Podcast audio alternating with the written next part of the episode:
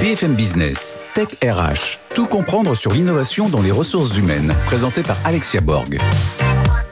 Bonjour à tous et bienvenue pour une nouvelle émission Tech RH. Cette semaine au sommaire, nous allons parler de la marque employeur et comment le digital aide les RH à recruter les meilleurs talents. Pour cette première partie dans le Grand Talk, j'invite Jean-Philippe Danglade, enseignant-chercheur au sein de Kedge Business School, Tiffaine Gallier, directrice consulting de Great Place to Work France, ainsi que Christy Anamoutou, directrice associée des produits et opérations technologie chez Bluenove. Et j'ai le grand plaisir d'accueillir Dorit Naon qui, vous allez voir, va nous surprendre avec une méthode de recrutement assez originale. Et nous finirons avec Margot Rab, cofondatrice de Niaouli, pour la start-up du jour. Mais tout de suite, ils sont dans la tech, ils sont dans les RH et ils sont avec nous pour le Grand Talk.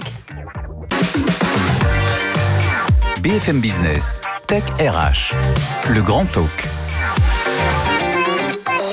Le recrutement devient de plus en plus stratégique. On parle de guerre des talents.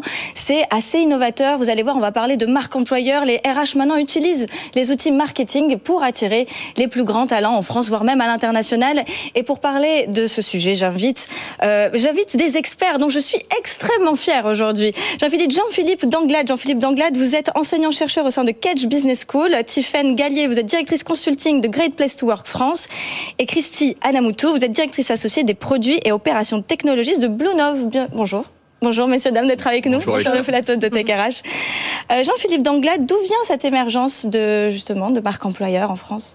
Alors c'est la résultante d'une vingtaine d'années euh, de pratique en marketing RH et euh, de recherche également. Donc on définit la marque employeur euh, comme l'ensemble des bénéfices euh, à la fois fonctionnels, économiques euh, et psychologiques qui permettent de qualifier un emploi et donc d'identifier une entreprise euh, en tant qu'employeur.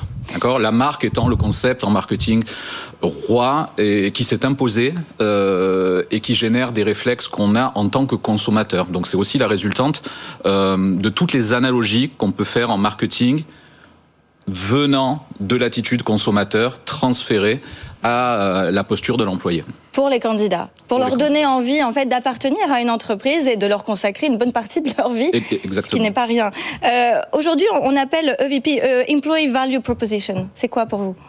Alors, euh, l'employee value proposition permet à un moment donné d'une entreprise de mettre le curseur sur quelques dimensions qui sont récurrentes, à savoir la rémunération, à savoir les avantages, euh, qui sont assez classiques, mais aussi de plus en plus la culture de l'entreprise, ses valeurs, l'environnement de travail dans lesquels les, euh, les marques investissent énormément euh, également, et euh, ce qu'on appelle aussi la gestion de carrière. D'accord, c'est le package en fait, le VP, qu'on va proposer euh, à un employé qui va permettre euh, de le fidéliser, parce que les deux grandes problématiques de la marque employeur à un moment donné, c'est Oui, de recruter, recruter et, surtout, de garder les retenir, talents. euh, Ouais. de retenir les talents en effet. Alors, euh, Tiffaine Galliès, donc vous êtes, euh, vous travaillez chez Great Place to Work. Euh, Qu'est-ce que propose ce label très concrètement? Alors effectivement, nous sommes très connus pour notre label. On ne fait pas que ça, mais effectivement sur le label, euh, il y a différentes choses que l'on regarde, mais notamment tout ce qui est expérience du collaborateur euh, quand il est dans l'entreprise. Donc je suis tout à fait euh, d'accord avec ce qui a été dit. Euh, la marque employeur doit être authentique et basée effectivement sur l'expérience actuelle du candidat. Euh, donc, on a effectivement une enquête euh, de perception euh, de l'expérience collaborateur qui est euh, envoyée à l'ensemble des collaborateurs d'une organisation sur un certain nombre de thématiques, notamment thématiques managériales, et qui nous permettent de, de mettre une note.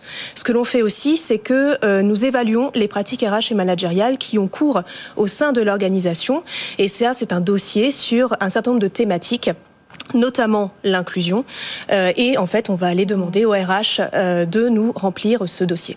Alors, c'est quoi le business model de Great Place to Work Alors, euh, le business model, c'est ma foi assez classique, c'est-à-dire que ce sont des prestations de services, tout simplement. D'accord. Est-ce Euh, qu'aujourd'hui, il faut, il faut payer pour faire partie du classement? Absolument. En fait, alors pas pour faire partie du classement, mais juste pour en fait euh, avoir euh, l'audit. Euh, C'est-à-dire que euh, une organisation peut venir nous voir en se disant, ben j'ai besoin d'avoir euh, une mesure de mon expérience collaborateur et un benchmark par rapport à mes pratiques RH et managériales. Naturellement, tout cela implique du temps de notre équipe, que ce soit de cadrage, de production ou de livrable. Ensuite, si les notes sont suffisantes, ils ne payent pas plus pour avoir le label. Si les notes sont suffisantes, il a ce, ce choix-là d'avoir effectivement. Vous avez déjà renoncé de donner un label à une entreprise? Vous estimez pas Alors ça nous alors déjà bon, il y a des entreprises qui viennent nous voir et qui n'ont pas les notes suffisantes. Ah. En fait, on compte environ que c'est un tiers des, des, organisations qui essayent qui réussissent. Euh, mais effectivement, dans celles qui réussissent, on fait aussi extrêmement euh, attention. Euh, à être sûr qu'il n'y ait pas de problème euh, d'intégrité. C'est comme ça qu'on appelle euh, chez nous ce, ce, petit détail qui n'en est pas un, à savoir est-ce que les collaborateurs ont pu répondre euh, en toute âme et conscience? C'est ça. comment, vous, comment vous assurez que les collaborateurs ne sont pas un peu influencés par les, les managers ou le top management? Alors, bon, ça, il y a différentes choses que l'on peut que l'on que l'on observe. Déjà, on est en soutien sur la communication pré-enquête où on fait attention justement aux messages qui sont passés auprès des collaborateurs.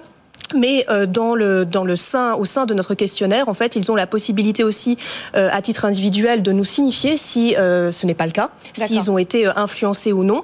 Et nous avons aussi d'autres petites choses, mais je ne vais pas tout dévoiler parce qu'il ne faudrait pas donner tous les tips aux, aux entreprises. Exact. Mais effectivement, deux trois petites choses, notamment vitesse de réponse des questionnaires, ah, ce genre de choses. Donc c'est le quali, c'est le quantitatif. On va aussi regarder ces différentes données pour savoir si les gens ont eu le temps de bien faire les choses, de bien lire toutes nos questions. Intéressant, merci beaucoup. Christy, euh, chez Blue Note, vous proposez aux entreprises de découvrir leur raison d'être à travers l'intelligence collective. Est-ce que vous pouvez nous expliquer ce que vous proposez exactement? Tout à fait. Nous proposons des, démarches qui vont consister à proposer aux écosystèmes de l'entreprise, aux parties prenantes des organisations, de contribuer en partageant à la fois leurs attentes euh, par rapport à l'entreprise, par rapport aux biens, aux services, mais également euh, comment elles, comprennent la raison d'être de l'entreprise. Et ce que l'on va en fait chercher à, réaliser, c'est surtout euh, des démarches d'écoute, des démarches de, actives aussi d'ateliers, pour réussir à faire en sorte qu'on arrive à collecter le, au maximum ces attentes mais aussi collecter ces témoignages et enfin révéler et analyser ces contributions pour en extraire euh, la substance. Donc la raison d'être d'une entreprise, d'après vous, elle part des collaborateurs? Elle est en, partie, en partie, en partie co-construite avec les collaborateurs, mais aussi l'écosystème, les parties prenantes que sont euh, les partenaires, euh, les citoyens, les clients. Toutes les entreprises ont une raison d'être noble? C'est une question éthique là, et moi ma, place elle est plus euh, méthodologiquement euh, d'accompagner à révéler cette raison d'être. D'accord. Et c'est un chemin, je pense, pour euh, une entreprise notamment, c'est un des piliers de la marque employeur, de comprendre quel est le moteur économique, entrepreneuriale de cette entreprise dans la société. Et donc d'après vous, une fois que l'entreprise a révélé sa raison d'être, ce sera mm. plus important pour le RH de mettre en avant cette raison d'être pour la marque employeur, justement, pour attirer des talents? Cela va être sa substance, car euh, une, une, raison d'être, ça va venir révéler euh, ce pourquoi les gens se réveillent le matin, ce mm. pourquoi ils, ils restent fidèles à l'entreprise, pourquoi ils continuent leur expérience. C'est d'abord la raison d'être avant le salaire? De plus en plus, on considère, et quand on voit ce qui se passe notamment avec euh, le grand départ qu'il y a aux États-Unis, les grandes démissions. Oui, la euh, grande démission, exact. Euh, on voit quand même que c'est de plus en plus important que le temps passé au travail doit être signifiant pour le collaborateur. Donc cette quête de sens, elle n'est pas sans, sans fond. Jean-Philippe Danglade, aujourd'hui, les étudiants recherchent quoi comme premier emploi? Ils ont toujours les mêmes rêves, euh, Google, Facebook, euh, L'Oréal, les grandes marques, ou, ils vont rechercher peut-être des startups avec une raison d'être plus forte? C'est quoi? Ou c'est le salaire? C'est toujours le salaire, quoi qu'on en dise, même si les euh, déclarations d'intention aussi portent de plus en plus vers les métiers qui sont liés au développement durable et à la RSE de plus en plus, ce qui fait que les écoles, dans un même temps, euh, s'adaptent en euh, délivrant un certain nombre de, formations euh, sur la, sur la question. Après, pour travailler sur la marque employeur, il y a quand même une échelle qui est, qui est extrêmement différenciée, une inégalité entre les secteurs qui, reste, qui reste forte entre des PME et des startups, avec souvent euh, dans les PME et les ETI de grandes difficultés à se faire connaître et à recruter. Donc la marque employeur reste un concept qui est euh, qui est assez euh, qui est assez flou, même si certains d'entre eux peuvent la pratiquer comme sans, sans, le savoir en fait. Et des grands groupes qui l'ont intégré où c'est vous avez des process depuis qui sont éprouvés depuis plusieurs années avec des responsables marque employeur. En fait, la marque employeur devient une stratégie et comme toute stratégie, elle est fonction de à la fois de ressources et de compétences, plus une multitude d'outils, comme le jeu, comme l'intelligence artificielle. Oui, la gamification qui est de plus en plus utilisée dans les euh, processus de recrutement, ça attire les jeunes, ça? Oui, euh, des grandes entreprises ont euh, constaté une hausse des, de l'intérêt porté à des, des, campagnes de, de, recrutement en mettant en place des jeux, en mettant en place de l'e-sport également. Et d'un autre côté, c'est vrai que l'intelligence artificielle peut être critiquée par son manque d'humain d'accord, et euh, par les algorithmes. En revanche, euh, elle permet d'avoir une analyse euh, fine sur la segmentation et la présélection de certains candidats, ce qui permet à des entreprises de gagner énormément de temps sur l'ensemble du process. Tiffen, c'est quoi les, facteurs clés de succès des, des, entreprises qui réussissent à avoir les meilleurs rankings, les meilleures notes? Qu'est-ce qu'elles font? Qu'est-ce qu'elles proposent?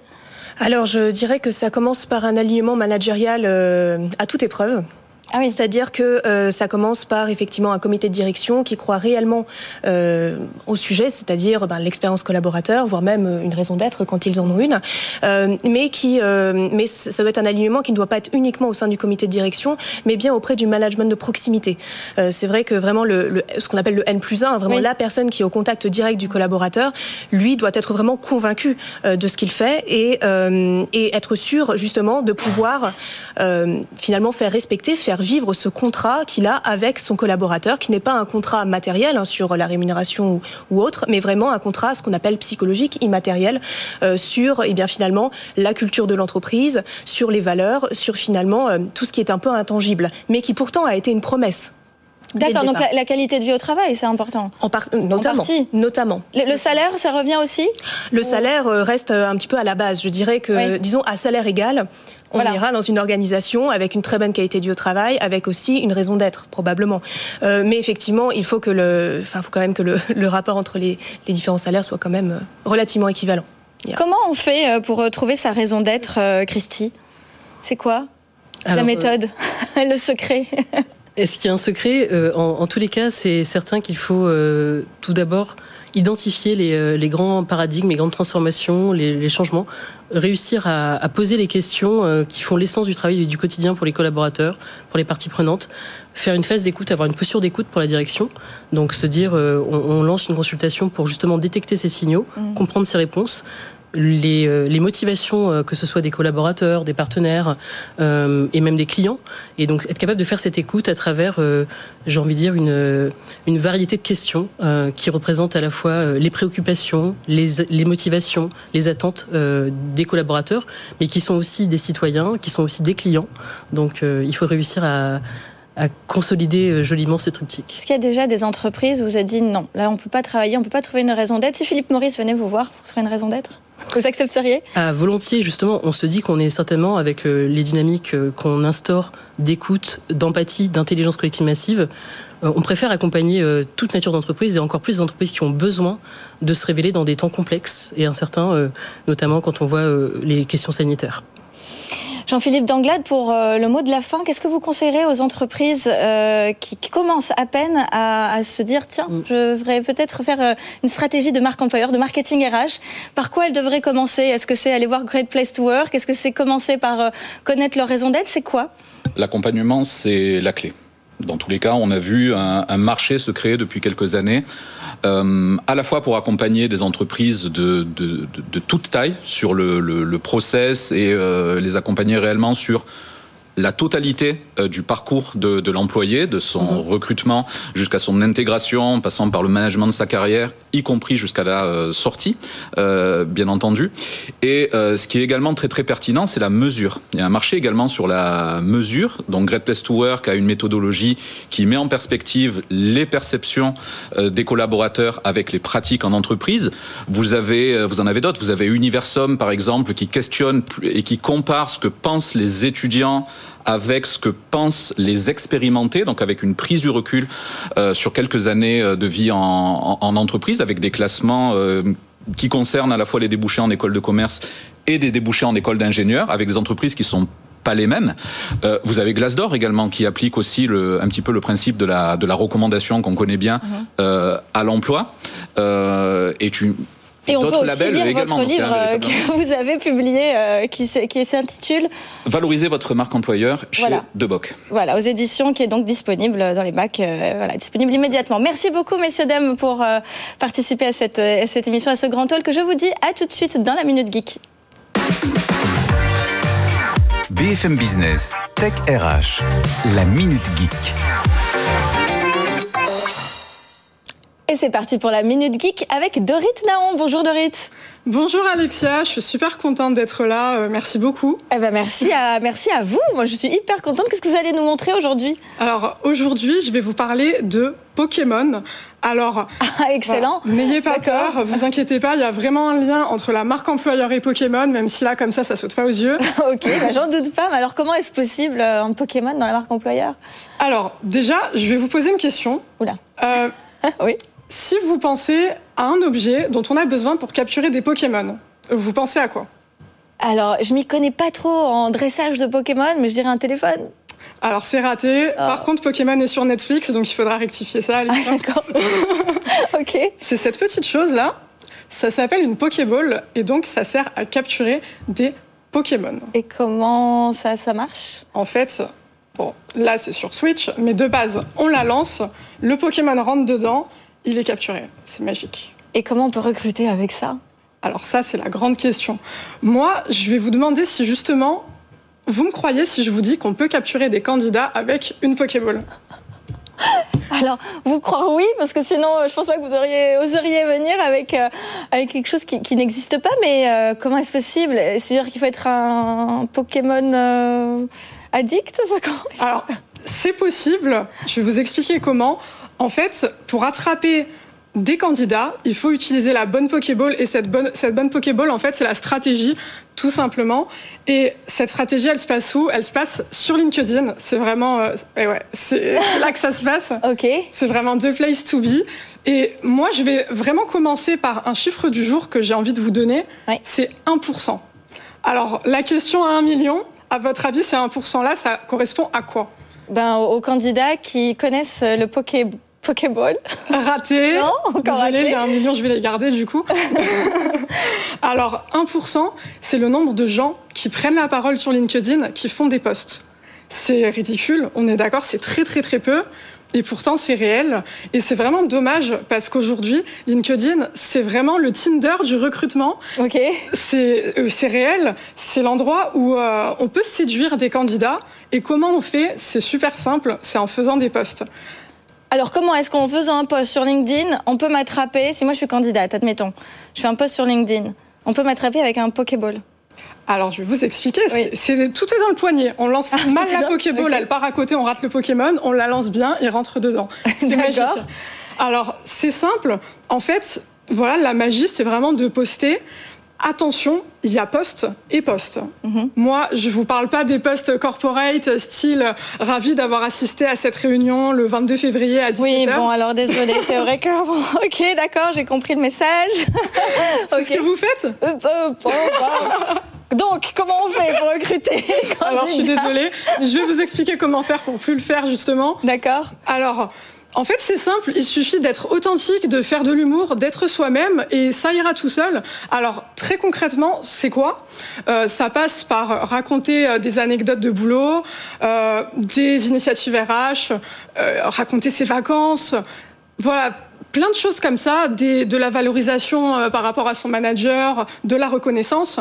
Et en fait, le candidat qui va avoir des postes comme ça, il va se dire mais eux, ils ont l'air de vachement s'éclater euh, dans cette boîte, euh, j'ai envie de bosser avec eux. Et là, on est au-delà en fait de la marque employeur, on est dans le les employés sont des ambassadeurs de mon entreprise. Mmh. Et c'est quelque chose vraiment qui est hyper puissant et c'est vraiment sous-coté et c'est dommage. Donc moi, j'ai envie de terminer en passant un message aux entreprises vraiment utiliser la meilleure Pokéball qui est la stratégie LinkedIn qui vous permettra de capturer des candidats et surtout poster, amusez-vous, soyez vous-même et attrapez-les tous. Merci beaucoup Dorit. Je vous dis à tout de suite pour la start-up du jour. BFM Business, Tech RH, la start-up du jour. Et c'est parti pour la start-up du jour, donc avec Margot Rab, cofondatrice de Niaouli. Bonjour Margot. Bonjour Alexa, merci, merci. pour l'invitation. Ah bah merci d'être avec nous euh, sur le plateau de TechRH. Vous avez créé un outil de marque euh, euh, pour mesurer la marque employeur, pardon. Donc comment ça marche très exactement? Comment on mesure la marque employeur? Alors justement, c'est la grande problématique qu'on a aujourd'hui, c'est on n'a pas de mesure exacte pour savoir où on est la marque employeur. Et donc il y a différents outils qui existent mais ils se sont pas mis d'accord exactement sur euh, la manière de bien mesurer. C'est très complexe de mesurer le ROI d'une campagne de marketing. Exactement, c'est comme dans la communication, avoir un chiffre vraiment spécifique sur une action, on a du mal. Oui. Euh, c'est pas c'est pas suffisant. Donc en fait, comment ça marche? Eh bien, chez Niaouli, il faut savoir que Niaouli, on a créé la start-up en 2017 avec mon associé. Euh, on était, on est consultant en marque employeur à côté. Et en fait, en 2017, on a décidé de créer un outil qui permettait de mesurer la marque employeur.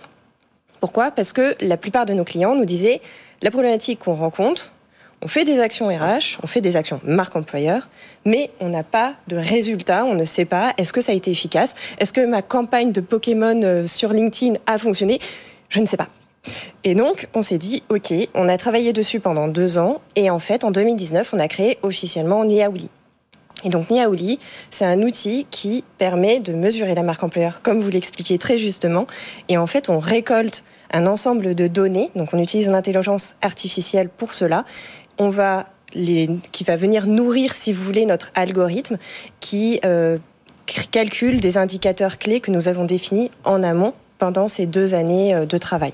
Alors ça veut dire que vous êtes euh, connecté avec les, les, job boards, les métamoteurs. Comment est-ce que vous arrivez à recueillir, par exemple, si moi je suis un, un, RH demain et que je lance ma campagne et que je mets euh, X annonces euh, sur Monster, X annonces sur mon, mon, site carrière et que je fais une campagne de com sur Instagram, vous, votre outil, vient mesurer tout ça? Exactement. En fait, on récolte vraiment toutes les données, euh, tout ce qui sort sur les sites de notation, sur les réseaux, les réseaux sociaux, sur l'actualité presse, et on va le combiner également avec des données internes, puisque on eh l'a vu. On a besoin de savoir combien de personnes ont été recrutées. Et puis, au-delà de ça, la marque employeur, on l'a vu en première partie, ce n'est pas qu'une question de, de, talent, ce n'est pas qu'une question de recrutement, c'est aussi une question d'interne et de fidélisation des collaborateurs. Et donc, en fait, nous, avec notre outil, et c'est un peu ça la particularité de Niaouli, c'est que on a réussi à ramener les deux mondes, le côté attractivité pardon, et le côté fidélisation de la marque employeur. Alors aujourd'hui, j'aimerais savoir comment vous arrivez à, à faire en sorte que le candidat se rappelle de comment est-ce qu'il a postulé, comment est-ce qu'il s'est rappelé de, de, cette entreprise. C'est-à-dire que le candidat, à chaque fois, il se rappelle c'était du bouche à oreille, s'il a vu euh, une annonce sur Instagram, sur LinkedIn, sur Facebook euh, ou sur un, un, moteur de recherche. Il, il, se souvient, le recruteur, le, pardon, le candidat à chaque fois? Alors justement, la difficulté est là et ça montre aussi que la marque employeur n'a pas été suffisamment forte, suffisamment ah. bien définie. Donc c'est un indicateur en fait. Donc c'est un indicateur de savoir que votre candidat, on ne sait pas par, enfin, il ne ne se souvient pas par où il est passé. Et ça arrive souvent quand on a un appel de Oui, candidat. surtout quand on postule aussi euh, toute la journée Exactement. dans 10, 15, 20 euh, sites voilà. différents. Comment vous avez votre recruteur qui vous appelle le soir à 18h. On, vous ne savez pas, vous leur répondez, mais sans savoir répondre. Oui. Et en fait, c'est ça la difficulté. Et ça montre qu'il y a un problème de marque employeur s'ils ne sont pas capables de vous retrouver exactement.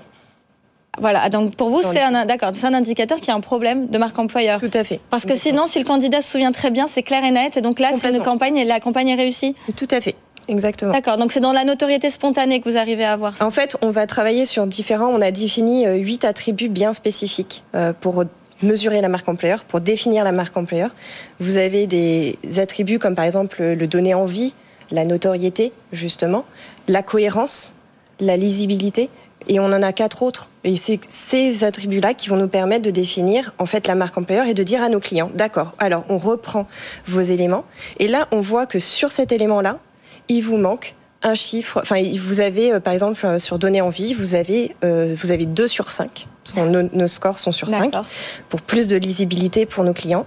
Eh bien, en fait, ça signifie qu'il y a une problématique en termes de la fonction donner envie. Et là, on va retravailler avec eux. On fait en plus, la plateforme génère des recommandations personnalisées à tout, euh, enfin, en fonction des résultats que vous avez, vous avez des recommandations qui vous sont faites et une analyse qui est fournie aussi pour chaque attribut.